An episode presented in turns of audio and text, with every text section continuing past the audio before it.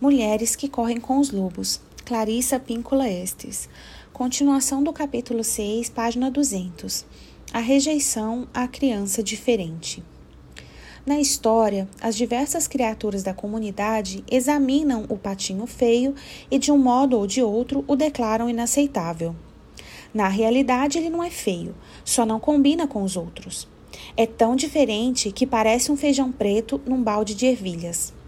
A mãe pata, a princípio, tenta defender esse patinho, que ela acredita pertencer à sua prole.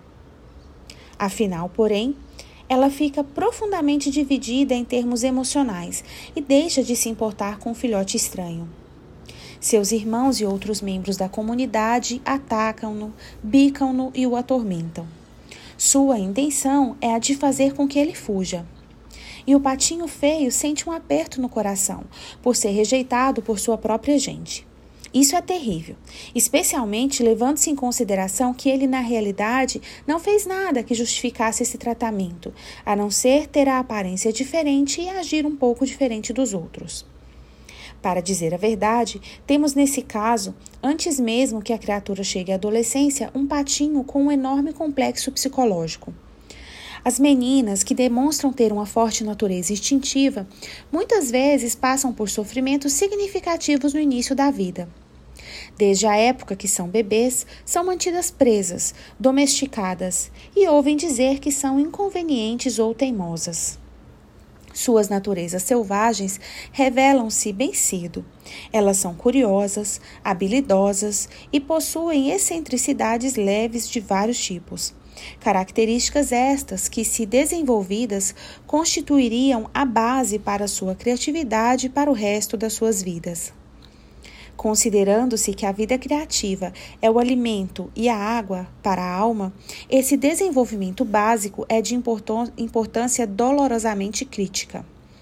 Geralmente, o isolamento precoce começa sem que seja por, por nenhuma culpa da criança e é exacerbado pela incompreensão, pela crueldade da ignorância ou pela perversidade proposital dos outros. Nesse caso, o self básico da psique é ferido desde cedo. Quando isso acontece, a menina começa a acreditar que as imagens negativas dela mesma, refletidas pela família e pela cultura em que vive, são não só totalmente verdadeiras, mas também totalmente isentas de preconceito, de influência da opinião e de preferências pessoais. A menina Comece a acreditar que ela é fraca, feia, inaceitável e que isso continuará a ser verdade, não importa o esforço que ela faça para reverter a situação. A menina é rejeitada pelos mesmos motivos que vemos na história do patinho feio.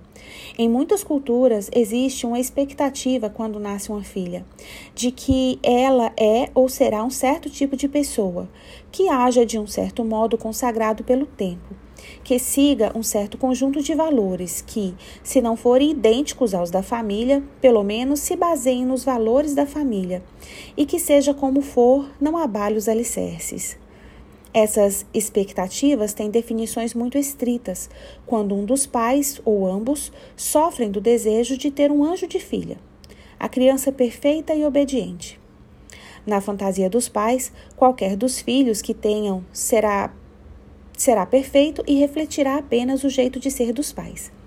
Se a criança for rebelde, ela pode, infelizmente, ser alvo de repetidas tentativas dos pais no sentido de realizar uma cirurgia psíquica, pois eles estarão tentando remodelar a criança e, mais do que isso, alterar o que a alma da criança exige dela mesma.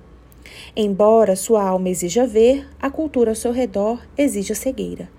Embora sua alma deseje exprimir sua verdade, ela é forçada ao silêncio.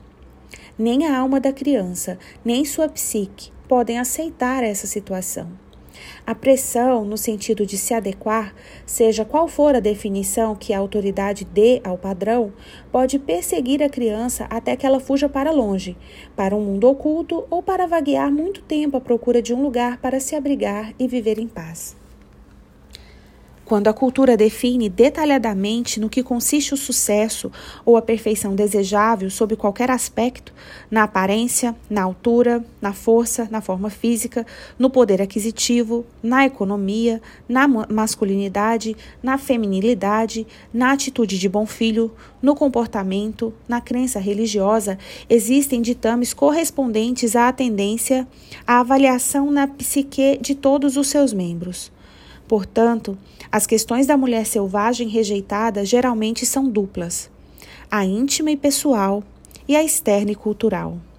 Cuidemos aqui das questões íntimas da pessoa rejeitada, pois quando desenvolvemos uma força adequada, não uma força perfeita, mas uma força moderada e prática, para sermos nós mesmas e para descobrir a que grupo pertencemos, podemos então influenciar a comunidade exterior e a consciência cultural com perícia. O que é uma força moderada? Ela é a que temos quando nossa mãe interior não está 100% confiante acerca do que fazer em seguida.